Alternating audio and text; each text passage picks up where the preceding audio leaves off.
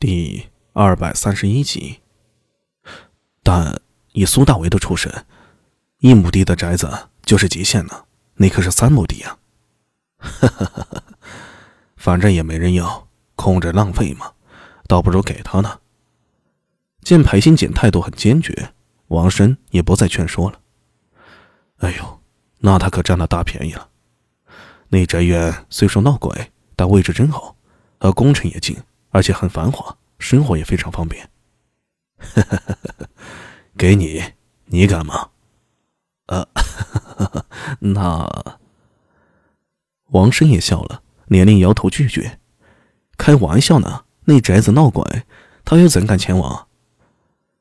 那小人这就去户曹安排，估计明天就可以完成。到时候我亲自通告苏大伟。嗯，你还是去他家里通知吧。免得衙门里有人说三道四的。好，小人明白。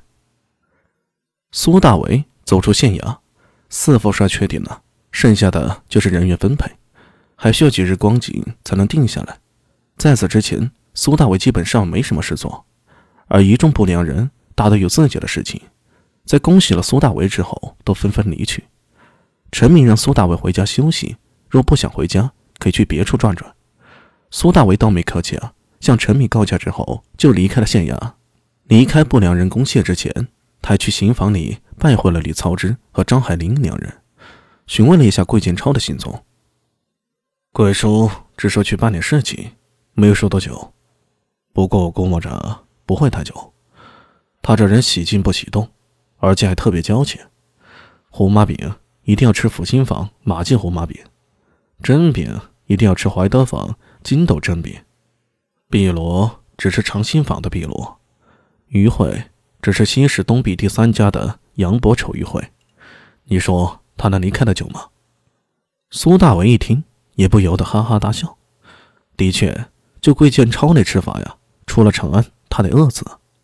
还真是啊，这么一说，鬼叔还真的不会太久。和李操志等人告辞后，苏大为就离开了县衙。不过。他刚一出门，就看到周良站在门口，好像在等人。二哥在这里做甚？啊，等你啊。等我做甚？苏大为露出疑惑表情，说道：“我今天又不当班，正要说出去逛逛，然后回家呢。”周良一脸恨铁不成钢的样子，说道：“你倒是悠闲啊，忘了当初说好的发财大计了吗？”呃，什么发财大计啊？公交车的事情，我跟你说过，咱们个人搞不定啊，必须要有官府出面才行。哎，不是这个，是别的。别的？你忘了居德坊那个胡商？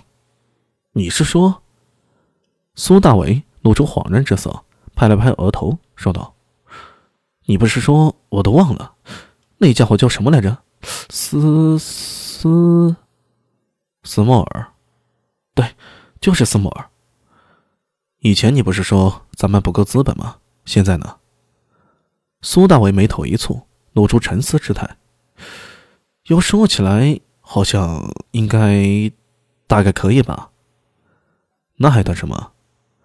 呃，我跟你说个事儿，这事情啊，靠咱俩肯定不行，得找人。谁啊？我想了想，可以找李丹阳。